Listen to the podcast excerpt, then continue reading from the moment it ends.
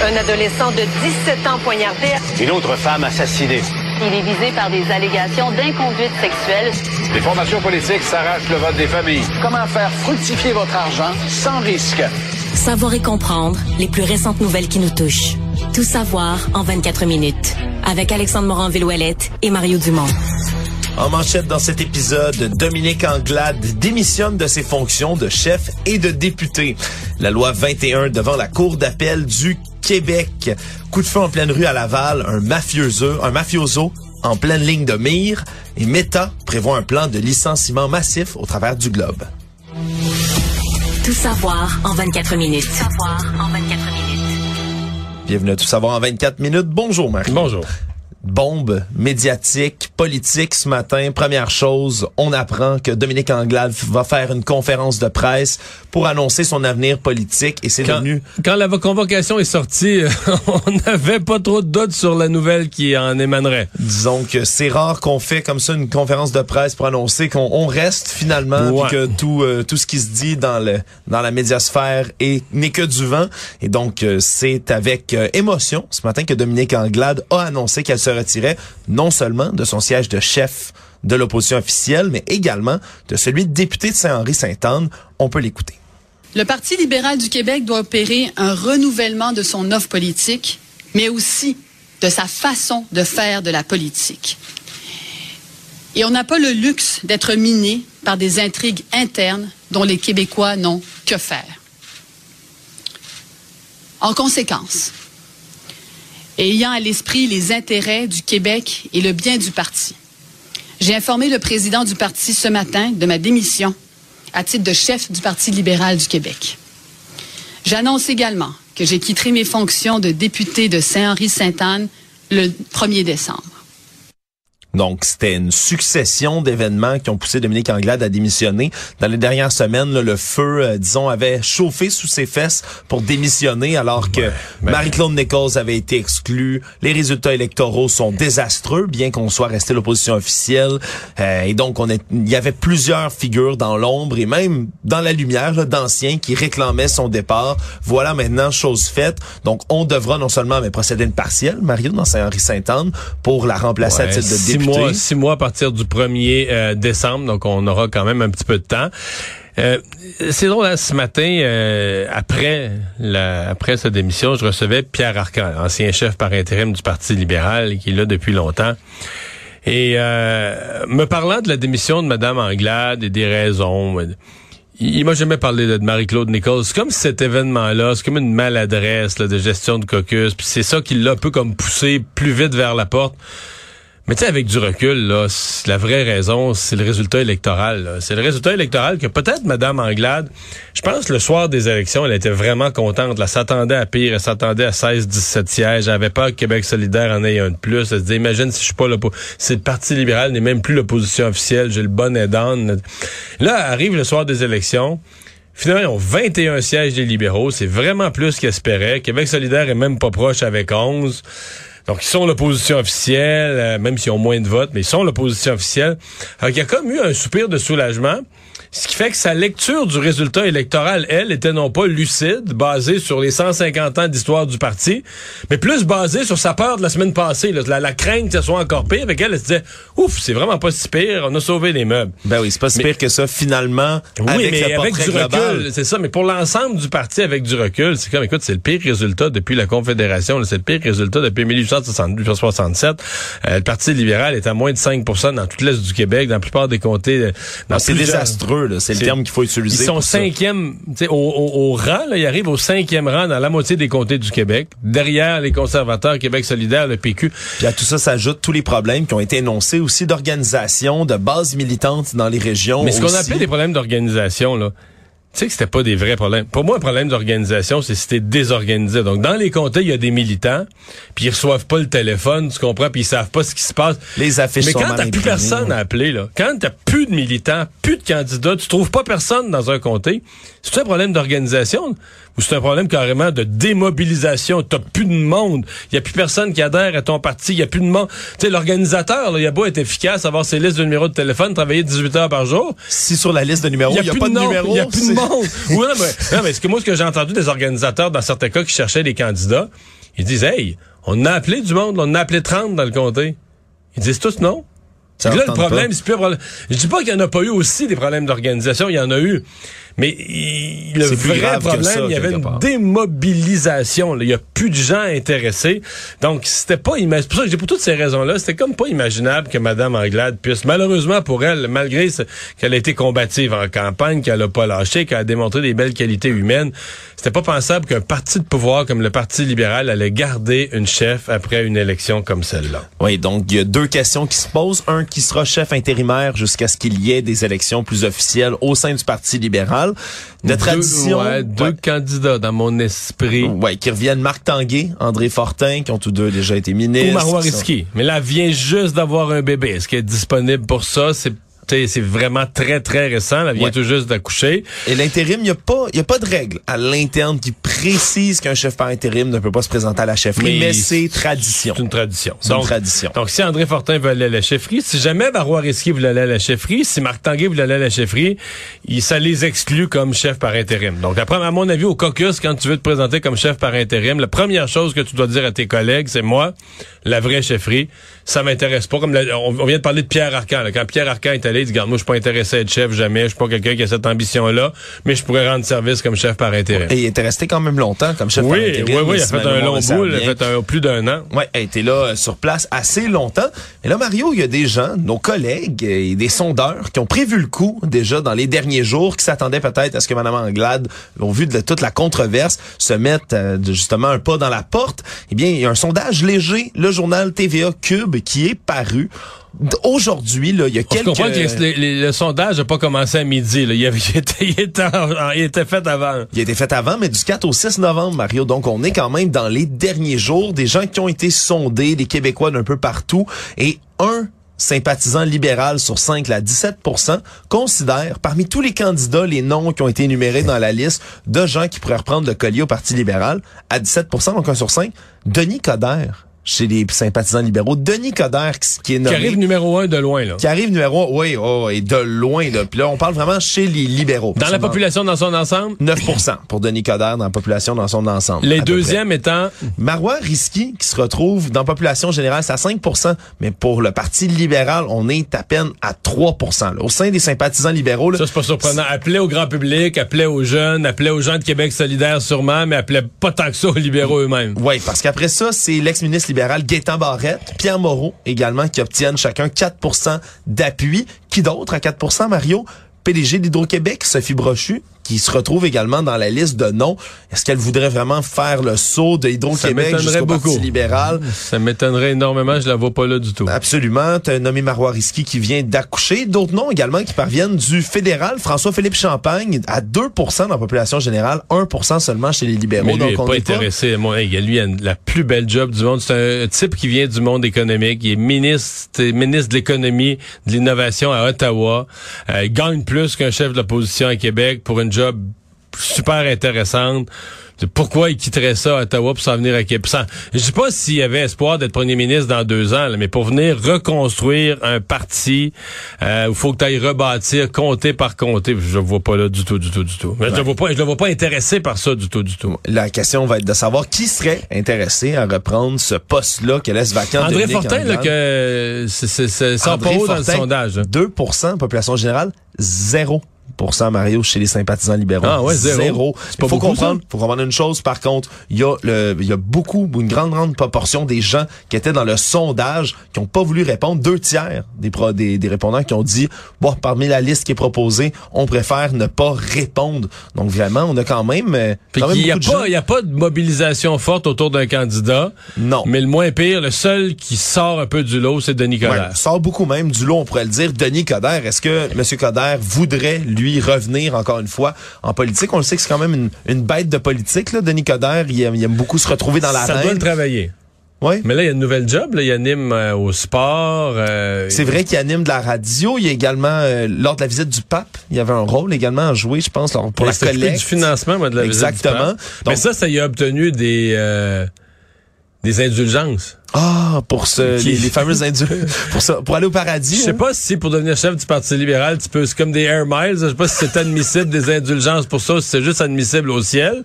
Mais en tout cas, je note ça. Actualité. Tout savoir en 24 minutes. Le procès pour agression sexuelle de l'ex-député Harold Lebel s'est ouvert ce matin. Enregistrement du plaidoyer de non-culpabilité, donc un plaidé non coupable. Sélection du jury, jury de 14 personnes au lieu de 12 en prévision de fameux cas de COVID. Et ça s'est fait, ça s'est fait très vite. J'ai déjà vu des sélections de jury. On interroge les gens, ça prend deux jours. Là, avant dîner, même à quoi, 11h, 11h30, en, en avant-midi, on disait déjà qu'on avait nos 14 jurys. Ouais, ça s'est déroulé rapidement. Donc, on vise un procès d'une durée de deux à trois semaines, des faits qui remonteraient à 2017 sur une victime dont l'identité demeure protégée par une ordonnance de non-publication. Victime, par contre, qu'on sait être du milieu politique. Ça avait fait vraiment une bombe à l'époque. 15 décembre 2020, arrêté à son domicile de Rimouski, Monsieur Lebel, et après avoir été interrogé, avait été accusé formellement d'agression sexuelle. Donc, c'est un cas qui avait ébranlé le milieu politique, avait mené à son exclusion du Parti québécois. Il était resté de- député indépendant, mais évidemment, Et puis il a toujours continué. Moi, c'est quelqu'un, je le suivais sur Twitter, j'ai continué à le voir, euh, mais plus jamais dans des affaires partisanes. Mais presque tous les jours, il mettait une photo qui est allé dans son comté, a remis un chèque ou a participé à une inauguration. Visiblement, dans sa circonscription, les gens continuaient à l'inviter. En tant que leur député, ils l'invitaient à des événements publics, tout ça, même s'il était, faisait face à des accusations d'agression sexuelle. Il continuait d'être invité, mais par contre, quand est arrivée l'élection, dans la mesure où son procès arrivait un mois après l'élection, lui, ça y empêchait. Ça veut pas dire qu'il se serait représenté ou qu'il aurait été élu. Sinon, là, avec, euh, mais le procès étant pas passé, il y avait aucune aucune possibilité. Tu peux pas te présenter, c'est pas sérieux de se présenter en ayant des accusations. Tu vas avoir un procès, tu vas peut-être euh, être condamné le mois d'après. Tout savoir en 24 minutes. L'avenir de la loi sur la laïcité de l'État, la fameuse loi 21, se joue aujourd'hui au plus haut tribunal du Québec en cours d'appel. On doit décider si elle doit être maintenue ou complètement invalidée. On rappellera, là, il y avait une décision du juge Marc-André Blanchard qui avait maintenu la loi en disant par contre que selon lui, ça invalidait, empiétait les droits et les libertés de conscience et de religion de certains individus, avait nommé entre autres mais la clause dérogatoire utilisée par Québec comme raison de son incapacité à agir. Et donc on pousse maintenant devant la cour d'appel un jugement. Là, il y a un procès qui s'annonce extrêmement lourd, il y a trois juges de la cour d'appel qui siègent, on parle de 1500 pages de preuves, 1065 pages et plus qui, con, qui consomment en tout, en tout et partout tous les arguments des différents partis, 17 organismes, partis, entités différentes qui vont débattre devant cette Ce cour. qui, est, euh, ce qui est spécial, c'est que les deux partis sont en appel. Parce que, bon, le gouvernement du Québec a gagné, c'est que la loi était maintenue et tout ça. Donc, on comprend que les opposants à la loi, eux, vont en appel parce qu'ils veulent faire invalider la loi. Mais les opposants avaient quand même gagné un petit bout, là, tu sais, que les commissions, Commission scolaire anglophone. Exactement. Donc, Et les députés de l'Assemblée nationale. les- exactement. Les députés de l'Assemblée nationale ne seraient pas couverts. Donc, on pourrait pas être enseignant, on pourrait pas être euh, dans la police, on pourrait pas être en autorité dans plusieurs endroits avec un signe religieux, mais on pourrait être parlementaire, on pourrait être député. Et donc, le, le- le gouvernement du Québec a, est allé en appel sur ces, les deux petits points qu'il a perdus, ben petits, en tout cas, les deux éléments euh, précis qu'il a perdus. Le gouvernement du Québec veut, veut faire renverser aussi. Donc, tout le monde est en appel. là. Oui, absolument. Et c'est mené, entre autres, la contestation par le Conseil national des musulmans canadiens, qui est basé en Ontario aussi, ce qui fait grincer les dents certaines personnes, vu que ce n'est même pas basé au Québec face à une loi québécoise. Donc, ça, ça s'enligne pour être un procès assez suivi, oui, mais également, là, à la fois bondé de controverses, mais très, très lourd. Mais qui, de toute façon, va probablement nous conduire à la prochaine étape, la Cour suprême, qui va avoir le, le- le dernier mot sur euh, la loi 21. Y avait une rencontre, une énième rencontre entre les ministres de toutes les provinces et le ministre fédéral de la Santé, Jean-Yves Duclos, donc tous les ministres de la Santé, pour se prononcer sur les transferts en santé aux provinces. Des demandes qui ont été répétées, incessantes dans les dernières années par les différents ministres des provinces, qui avaient toujours, qui étaient toujours restés lettres mortes. Eh bien, aujourd'hui, on a finalement une ouverture du ministre Jean-Yves Duclos par rapport au transfert à santé. Oui, mais en disant qu'il le ferait si seulement les provinces et les territoires sont prêts à s'engager à élargir de manière significative l'usage et le partage d'indicateurs de santé communs, donc des demandes du fédéral. Donc oui, on pourrait augmenter le en santé, mais à certaines conditions. On comprend aussi de par cette réunion-là que le système de santé du Québec est surchargé. Eh bien, on est loin d'être les seuls. La pénurie de personnel, de main-d'œuvre affecte à peu près tous les systèmes de santé à travers le pays. Mais là, il y a deux éléments qui nous manquent toujours. À quelle hauteur? Parce que les demandes des provinces sont énormes. On demande, on demande 32 milliards essentiellement du, gouvernement fédéral. Donc, est-ce que, est-ce que le ministre ou est-ce que sa ministre des Finances est prêt à s'engager à ce niveau-là, au niveau de ce que demandent les provinces? La condition, bon, si c'est seulement, il y a, l'Institut d'information sur la santé, c'est seulement de démontrer, c'est de rendre public les données, de démontrer que l'argent a été utilisé puis qu'il y a un effet. Peut-être c'est quelque chose que les provinces pourraient être c'est accepté. Dans le passé, ça a déjà été accepté par les provinces en disant, regarde, on peut pas être contre ça, avoir des indicateurs qui mesurent des performances. On, veut sauver des vies, on veut améliorer C'est utile pour tout le monde. Mais souvent, le fédéral, c'est des conditions beaucoup plus contraignantes. Là. Vous voulez mettre des conditions pour s'ingérer ni plus ni moins dans la gestion de la santé. si c'est ça, ça va être non de la part des provinces. Mais c'était juste aujourd'hui la, le hors d'œuvre d'une ces, ces, quatre jours. D'ailleurs, je trouve ça énorme. Ils, nous ont dit, je voyais la convocation du 6 au 9 novembre. Donc, ils sont ensemble pour euh, jusqu'à jeudi. Mais les gros, les deux grosses journées de discussion, on comprend que c'est demain et mercredi. Euh, peut-être aussi qu'en sortant de la pandémie, maintenant, ils peuvent reprendre des discussions sur d'autres enjeux de santé. D'autres sujets, exactement, exactement. Qu'ils ont délaissés dans les dernières années. Mais, mais on se comprend qu'ils sortent pas pour les, les gens qui nous écoutent. Là, ne pensez pas qu'il y aura, en tout cas, moi, une surprise énorme qu'il y aura une entente jeudi au sortir de ça. Les ministres de la Santé mènent des discussions, mais tu sais, pour, en ce qui me concerne, le gouvernement du Canada, c'est tout ça, c'est pré-budgétaire. Donc, c'est dans le budget du printemps prochain que Mme Freeland probablement débloquerait des fonds pour la santé. Peut-être qu'il y a même qu'il y aura une entente à signer entre les premiers ministres, ou pas, ou avec les ministres des Finances. Mais donc, les ministres de la Santé sont à l'étape de déblayer le terrain à l'heure actuelle. Savoir et comprendre. Tout savoir en 24 minutes. Commission sur l'état d'urgence, la commission Paul Rouleau, se poursuit à Ottawa. On a entendu là, dans les dernières semaines, on se souviendra des politiciens, il y a eu des policiers également à Ottawa, policiers provinciaux, les organisateurs du convoi de la liberté également qui ont défilé devant la commission. Maintenant, on est rendu sur les blocages à différents postes frontaliers du pays. Mais en trame de fond, il y a eu cette convocation dans les dernières semaines pour que le premier ministre de l'Ontario, Doug Ford, et son ancienne solliciteuse générale, Sylvia Jones, viennent témoigner à la commission parce qu'il n'avait pas été assigné lui veut pas. originellement à comparaître. Doug Ford, lui, avait dit qu'il prendrait son privilège parlementaire, donc s'y opposerait à sa comparution. Et donc, finalement, on a tranché du côté du tribunal. Non, il n'aura pas à siéger Doug Ford. Il n'aura pas à comparaître le 10 novembre, date à laquelle il avait été convoqué. Pourquoi? Parce que ce qu'on dit dans le jugement, c'est que la commission avait le droit de demander à Doug Ford de venir, mais tout de même, s'y opposer en évoquant le privilège parlementaire, pour M. Doug Ford, c'est complètement valide. Donc finalement, ça n'aura pas duré très très longtemps. Il n'y aura pas de débat élargi devant les tribunaux. Il y a quand même une décision de 30 pages qui a été rendue en disant que, entre autres, mais tant que l'Assemblée législative de l'Ontario va siéger, c'est trop prendre de temps du premier ministre, de l'ancienne solliciteuse qui est devenue ministre de la Santé, si je ne m'abuse maintenant, d'aller comme ça témoigner. Donc, dossier réglé sans faire trop d'esclandre pour Monsieur Doug Ford, mais tout de même, c'est quand même un élément ah, important quand même pas du casse-tête qui, qui témoigne ben pas. Ben oui, pour moi, ça n'a pas d'allure qui témoigne pas cette commission-là, même s'il a remis des documents. Là en pleine rue à Laval. Aujourd'hui, des coups de feu ont été tirés dans le quartier du Vernet et on apprend que c'est le mafioso Francesco Del Balzo, Balzo qui a été la cible de cette tentative de meurtre par arme à feu. Six coups de feu qui ont été tirés autour de l'homme de 52 ans qui finalement n'a pas été blessé du tout par les projectiles qui sont venus sur lui. Même plus étonnant, Del Balzo est revenu sur les lieux du crime en milieu d'après-midi. Il a garé sa camionnette en bordure de rue. Il est allé discuter avec un policier très brièvement, et puis il est reparti sur les lieux, donc il est revenu sur les propres lieux de tentative de meurtre envers sa personne. On se que Delbazo, lui, a fait la manchette au mois de septembre Ouais. dernier. Je pense qu'il fait le calcul que les types qui sont venus tirer, ils reviennent pas faire du tourisme quelques heures plus tard quand la police est autour. Ils, Ouais, reviennent- ils reviendront plus, là. Non, c'est ça. Exactement, mais quand même, c'était c'était scène assez étonnante. Merci de le voir revenir là.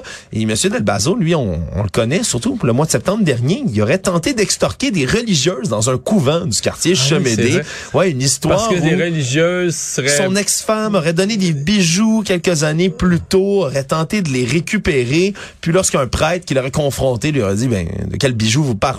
Eh bien, il l'aurait menacé, aurait exigé une somme de 5000 dollars par semaine en guise de remboursement. Finalement, a été arrêté, libéré sous promesse de comparaître dans ce dossier-là. C'est un ancien gradé quand même du clan Risuto, qui est un spécialiste de l'extorsion, Monsieur Delbazo. Donc, est-ce que ces relations comme ça avec les crimes organisés pourraient être à l'origine de cette tentative de meurtre? On peut quand même en douter. On a épluché sous tous les angles tout ce qui se passe comme complications autour euh, des travaux du pont-tunnel Louis-Hippolyte Lafontaine. On en trouve encore toujours des cas spéciaux comme ça qui sont assez difficiles et qui vont l'être pour les trois prochaines années au minimum, malheureusement. On parle euh, du côté de nos collègues du journal à des familles qui sont ni plus ni moins déchirées en ce moment à cause des travaux du chantier parce qu'il y a des couples séparés qui ont des enfants, par exemple, qui vont les garder une semaine sur deux Et qui habitent pas du même côté du tunnel. qui habitent pas du même côté du tunnel exactement Mario. Oui. Alors on prend le cas par exemple ben, de parents, par exemple le père est à Montréal, la mère est sur la rive sud, l'enfant va à l'école sur la rive sud. Le problème c'est que le père habituellement pouvait faire la route, aller porter son enfant à l'école, Revenir revenir travailler. travailler, mais là ça devient presque impossible. On parle d'un trois heures des fois de temps pour aller porter son enfant, le ramener et c'est des cas qui sont absolument déchirants, là, des enfants et des parents surtout qui doivent revoir comment ils vont faire la garde de leur progéniture, comment vont les vont organiser les semaines. Là on parle maintenant de passer une semaine toutes les fins de semaine chez un, les semaines en entier chez l'autre. Vraiment, c'est tout un casse-tête pour certaines Sinon, familles. comme carrément déménager. là, Qu'un des deux déménage, mais ça, tu peux pas. Dans l'état actuel du marché, tu peux pas faire ça dans, dans une semaine. Exactement, ou sans un, un prix assez coûteux, merci. Donc euh, vraiment, c'est c'est d'autres cas comme ça, puis il risque d'en avoir beaucoup qui seront soulevés là, dans les prochaines semaines, parce qu'on le rappelle, c'est trois ans de travaux qui sont prévus. Le monde. Ça va mal pour plusieurs géants de la Silicon Valley après euh, toutes sortes de licenciements qui ont été effectués du côté de Twitter. hein, près de la moitié des 7500 employés qui ont été limogés par le nouveau patron Elon Musk. C'est au tour de Meta, hein, qui contient Facebook et Instagram, de licencier des milliers de personnes, dit-on, cette semaine. Euh, C'est le Wall Street Journal qui apprenait cette nouvelle. On dit, entre autres, là qu'une grosse partie, peut-être la moitié, comme pour Twitter, des 87 000 employés de par le monde pourraient perdre leur emploi. Donc, c'est le, le suspense plane encore à savoir combien exactement pourrait être limogé. faut comprendre que Mark Zuckerberg, le grand patron, avait déjà annoncé que le personnel du groupe n'augmenterait pas d'ici fin 2023, mais avec les taux d'inflation qui montent, les coupures budgétaires, mais surtout le modèle de publicité des géants du web comme ceux-là, c'est extrêmement mis à mal en ce moment. Mais les un cinquième de la main d'œuvre de Meta, c'est beaucoup plus de monde. C'est beaucoup plus gros que Twitter. Exact. C'est beaucoup plus de monde que les, mettons, euh, la moitié du personnel. Ce que Musk, là, Musk, semble-t-il qu'il y a Elon Musk qui veut en rembaucher. là, il a congédié trop de monde chez Ouais, y, Twitter. a des- il y a des annonces qui ont été retrouvées sur LinkedIn par certaines Ben, moi, personnes, trouve- entre autres. ouais, moi, je trouve ça vraiment drôle dans le sens que ça me fait vraiment l'impression de quelqu'un qui achète une business puis qui sait même pas comment ça marche trop trop. Puis les congédies, tu sais, tu congédies le gars qui pompe l'eau. Là, là t'arrives, tu ouvres le robinet, voyons, il y a plus d'eau. Ben oui, c'est parce que t'as congédié le gars qui pompe l'eau. Ah, Rembauche-le. merde, faut- Non, rembauche du monde. Rembauche-le. Non, mais c'est un- une caricature pour dire, tu sais pas trop, ouais, qu'est-ce qu'ils font. Puis là, tu te rends compte le lendemain. OK, mais lui, là, il, était essentiel. C'était important, le travail qu'il faisait. ben lui, c'est qui qui a le code de sécurité? Ben parce que lui qui avait tous les codes. Ah, merde. d'accord. Ouf. Rembo- Rembauche-le. Ouais. Fait que- mais, mais quand même, Musk qui, en- qui congédie la moitié du monde chez Twitter, mettons, c'est peut-être 3750, quelque chose de même, la moitié 7500, alors que 20% chez Meta, tu parles de 17 000 personnes. C'est Ouais. beaucoup plus de, un congédiement beaucoup plus massif. Ouais, puis on connaît Ah. pas le, le- le mystère plane vraiment sur la proportion, mais ça pourrait être énorme. Il faut rappeler que Meta a vu quand même son bénéfice net là, de fondre de près de 52% sur un an. On parle en tout et partout là, en capitalisation boursière en un an 600 milliards de dollars qui ont été perdus du côté de Meta. Donc, de ce côté-là, c'est ce qui motiverait ce grand limogeage, ce grand ménage des employés qui pourrait se faire à l'interne. Finalement, après plusieurs promesses d'Elon Musk qui a pris le contrôle de Twitter, de garder le site neutre du côté politique et plusieurs appels à la liberté d'expression. Mais disons que M. Musk n'en est pas à ses premières ni à sa dernière phrase qui ces temps-ci a appelé aujourd'hui les électeurs américains à voter républicain, ni plus ni moins sur une publication Twitter qu'il a faite en disant je veux la neutralité, je pense que ça prendrait un congrès républicain pour bien contrebalancer la présidence démocrate, ce qui a encore une fois soulevé un tollé complet sur le grand réseau social. Donc Elon Musk qui fait un peu d'ingérence dans les élections de cette manière là même s'il voulait on dirait qu'il fait exprès, là, pour provoquer. Fort probablement. On, il a une, le genre de personnalité à vouloir provoquer, à publier Mais là, souvent il publie d'abord sur Twitter, c'est même pas possible. Je veux dire, il publie quand il a, il a publié toute sa vie, il a publié souvent sur Twitter, mais depuis qu'il en est président, mais là, ça a l'air qu'il dort là, qu'il est là 24 heures sur 24. mais- 114 millions d'abonnés qu'il a sur son compte Twitter, c'est probablement, là, je j'ai pas le temps Un de des plus suivis, ouais. probablement le plus suivi ou un des plus suivis. Donc, euh, Monsieur Musk, à la veille des élections de mi-mandat aux États-Unis, qui, disons, fait un appel louche, un peu pas illégal, mais disons que du côté éthique, c'est un peu douteux. Résumer l'actualité en 24 minutes, c'est mission accomplie.